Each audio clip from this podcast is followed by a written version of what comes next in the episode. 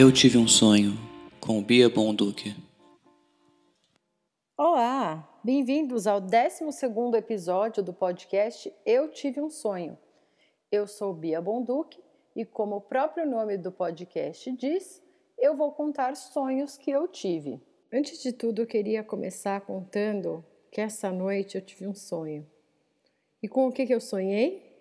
Que eu gravava o podcast. Mais legal ainda era dezembro e no meu sonho o podcast ia fazer aniversário em janeiro, então sinal que ele durou um ano. Estou muito feliz.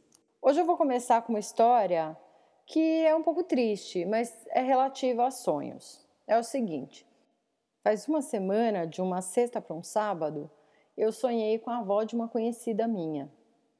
Essa avó eu nunca, nunca fui apresentada para ela, mas conhecia ela de Instagram. Essa minha conhecida fazia bastante vídeos com a avó, que era uma senhora de 97 anos, muito lúcida e muito fofa.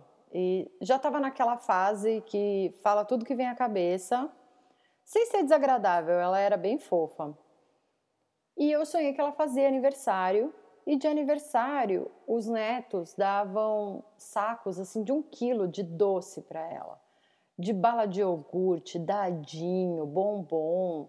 Parecia que eles tinham ido lá no Tateno, na zona sul de São Paulo, e comprado tudo lá. E ela também ganhava um bolo de morango com chantilly. Na realidade, essa vovó, ela gostava bastante de doce, então estava sendo um sonho fidedigno. E eu pensei depois, ah, vou contar para essa minha conhecida que eu sonhei com a avó dela, que estava tudo bem, que ela estava muito feliz. E quando eu abri o Instagram para contar, eu fiquei sabendo que a avó dela tinha partido. Foi um falecimento de supetão que aconteceu, ela não sofreu, não estava doente. Então eu espero que esse sonho tenha sido uma visão da forma que ela partiu. E eu aproveito para deixar aqui um abraço para essa minha conhecida. Eu sei que ela não me ouve, mas deixar aqui um abraço e a torcida para que a avó dela descanse em paz. Agora a gente vai para o sonho de hoje, depois de contar esse sonho que é um pouco triste, né? Mas a gente tem que engolir em seco aí e encarar as coisas da vida, gente. Eu não vou ficar contando só a história de unicórnio para vocês, não. Aliás, quem disse que o unicórnio é feliz, né? Um cavalo chifrudo nem é para estar tá todo mundo falando, ai, que bonitinho, unicórnio. É um cavalo chifrudo, gente. Isso daí, imagina se pega no olho o perigo. Cavalo já é perigoso para burro. Tem que passar, não pode passar atrás do cavalo, tem que passar na frente. Não pode montar com a barrigueira apertada, senão ele dá coice. Como que eu cheguei até aqui com esse assunto, eu não sei, mas eu só queria dizer que eu vou contar um sonho. Mas antes eu queria fazer uma pequena introdução. Quantas vezes vocês já sonharam que estavam apaixonados, independente da pessoa? Quando eu tinha uns 12, 13 anos, eu me lembro nitidamente da primeira vez que eu sonhei que eu estava apaixonada. Eu nunca tinha namorado, nunca nem tinha beijado na boca. Se eu mostrar uma 3x4 minha, é capaz que vocês entendam por quê, mas não vem ao caso. E eu sonhei que eu conhecia um príncipe, um príncipe espanhol, bem coisa de 12, 13 anos, né? E eu lembro até hoje que a gente estava na beira de um riacho conversando e se abraçando e rindo, e eu olhava para ele com ternura. E era uma coisa nova para mim, porque não vou dizer que com 12 anos eu não tinha me apaixonado, porque minha primeira paixão foi aos 8 anos pelo Márcio II. Ele era do A, eu era do B. Mas para mim, até então, estar apaixonada era sentir uma dor de barriga muito forte quando o Márcio II aparecia no meu campo de visão não era como nesse sonho com o príncipe, que eu sentia ternura, que eu sentia admiração, que eu olhava para ele e tinha vontade de sorrir. E eu pensei, nossa, será que é isso se apaixonar? E anos mais tarde eu fui realmente entender que era aquilo mesmo.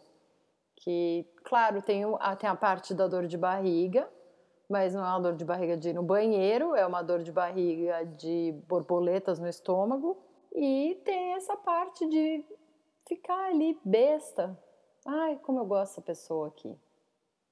Também sonhei que ele me dava o meu primeiro beijo, mas eu sim acordei nesse momento. Eu fiquei muito brava, mas acho que era o meu inconsciente querendo dizer: não, tá muito cedo, espera um pouquinho, você já vai dar seu primeiro beijo aí, nem vai ser tudo isso. Então eu acordei e não lembro de como foi meu primeiro beijo, mas esse foi meu primeiro sonho de paixão. E tive mais sonhos assim. Lembro uma outra vez, em 2006, tinha ficado com um cara algumas vezes, mas não deu em nada.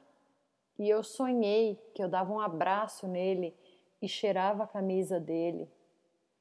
E eu ficava tão abestalhada assim, ai, cheiro bom essa camisa, nosso amor.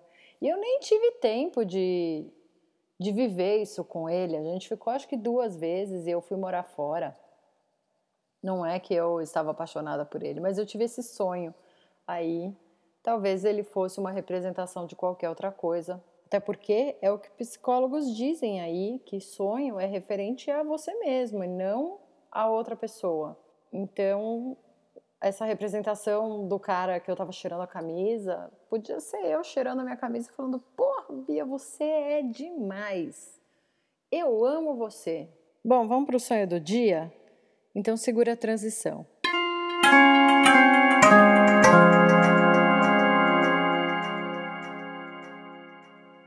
Bom, fazendo uma introdução da introdução da introdução, adoro introduzir. Esse sonho é sobre um cara com quem eu andava conversando por WhatsApp. A gente deu match no Tinder, começou a conversar e a coisa não andava. E eu tava ali doida para ele marcar da gente sair. E como a coisa não acontecia, meu inconsciente falou: "Tá bom, meu Deus. Vamos sonhar que você encontra ele." e se apaixona por ele. E, bom, daí vocês vão ficar sabendo o que aconteceu no sonho. O título do sonho é Frank de Peruíbe. O Frank de Peruíbe era o mais novo contratado da agência de uma amiga minha. E a gente celebrava essa conquista com um almoço em um barzinho. O Frank de Peruíbe era simpático, lindamente grisalho, tinha filhos era engraçado e estava me dando uma bela bola. A minha irmã, ela estava desconfiada do Frank de Peruíbe. Porque, primeiro, porque ele nasceu onde a gente passa férias. Eu acho que eu passei férias uma vez em Peruíbe. E lembro de ser um lugar que choveu muito e a gente ficou numa casa horrível. Enfim. A minha irmã dizia que ele era um mau pai pelo que ela conhecia. E que ele ia me tratar mal e que principalmente ele ia interferir na nossa relação de irmãs. Então ela ficava meio assim, ó, eu sei que você quer sair tanto com ele e tá tão apaixonada, assim, ele tá te dando bola, mas ouve, Bia, ouve porque não vai ser bom. Mas eu queria muito o Frank de Peruíbe. Mais ainda, eu queria pegar o celular e ligar pro cara real, o qual apelidei de Frank de Peruíbe no meu sonho, falando que eu tinha sonhado com ele e que no sonho a gente se dava uma bola sinistra, diferente da conversa que estava esmorecendo em menos de semana pelo WhatsApp. Esse foi o sonho eu estava apaixonada por Frank de Peruíbe. Nossa, esse é um nome tão bom que às vezes eu queria ligar para esse cara e falar assim: "Ô, oh, muda seu nome para Frank de Peruíbe. Acho que vai ser legal, vai vai ser mais catchy", né? Então eu lembro assim de estar tá muito feliz de estar tá almoçando com ele, ele tá me dando bola. E lembra daquele cabelo grisalho? Eu ficava feliz com tudo, assim. Acho que eu devia estar comendo berinjela no almoço, com queijo branco, que são duas coisas que eu abomino, e estava feliz no sonho. Eventualmente, a gente saiu. não aconteceu nada. Foi chato.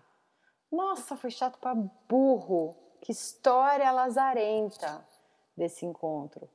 Eu preferia, no meu sonho, estar apaixonada por ele, tá divagando sobre a cor do cabelo dele, um girassol da cor do cabelo dele. É, não foi legal. Moral da história: às vezes sonhar que está se apaixonando é mais gostoso do que realmente conhecer a pessoa de verdade, né? E eu não acho que esses sonhos de, de da sensação de paixão sejam premonitórios. Nunca me aconteceu e eu realmente acho que se você está sonhando e o sonho tem a ver com a sua pessoa e não com uma terceira pessoa, não tem por que você pensar, ah, é porque eu vou me apaixonar por essa pessoa. Não, tem a ver com você. Talvez você esteja gostando mais de você, talvez você esteja se identificando com uma coisa sua, uma coisa aí que está dentro de você que você nunca prestou atenção e agora ela está mais evidente e você está gostando de ver isso. Mas não acho que é premonitório, não acho que você vai um dia sonhar, sei lá, com um palhaço bozo e daí no outro dia você vai casar com o palhaço bozo. Talvez premonitório tenha sido a fala da minha irmã. Ele vai te tratar mal, ele é um mau pai. Não sei se ele é um mau pai, não posso dizer isso. Mas ele vai te tratar mal como de fato foi meio que aconteceu, assim, ele mostrou as garrinhas dele como uma pessoa com uma tendência a ser escrota. Vamos deixar bem claro. Não quero deixar indireta aqui, até porque eu nem não faço ideia de onde está essa pessoa e eu duvido que essa pessoa saiba que eu tenho um podcast. Então, nada aqui é indireta, tá, gente? Quando eu quiser dar indireta, eu vou para onde? Para o Twitter. Então é isso. Esse podcast ficou super curto. Se vocês quiserem, eu posso enrolar e cantar a música da tartaruguinha até dar 17 minutos, porque a gente está em 12 minutos e meio. Ou, se vocês quiserem, eu encerro por aqui. O quê? Ah, vocês querem que eu encerre. Então tá bom. Então, muito obrigada por ouvir. Até o sonho da próxima semana. Vamos ver se eu tenho sonhos mais legais, se eu tenho sonhos temáticos e se você tiver o seu, arroba é no Twitter, claro arroba é eu tive um sonho, underline, underline. Até a próxima, muito obrigada.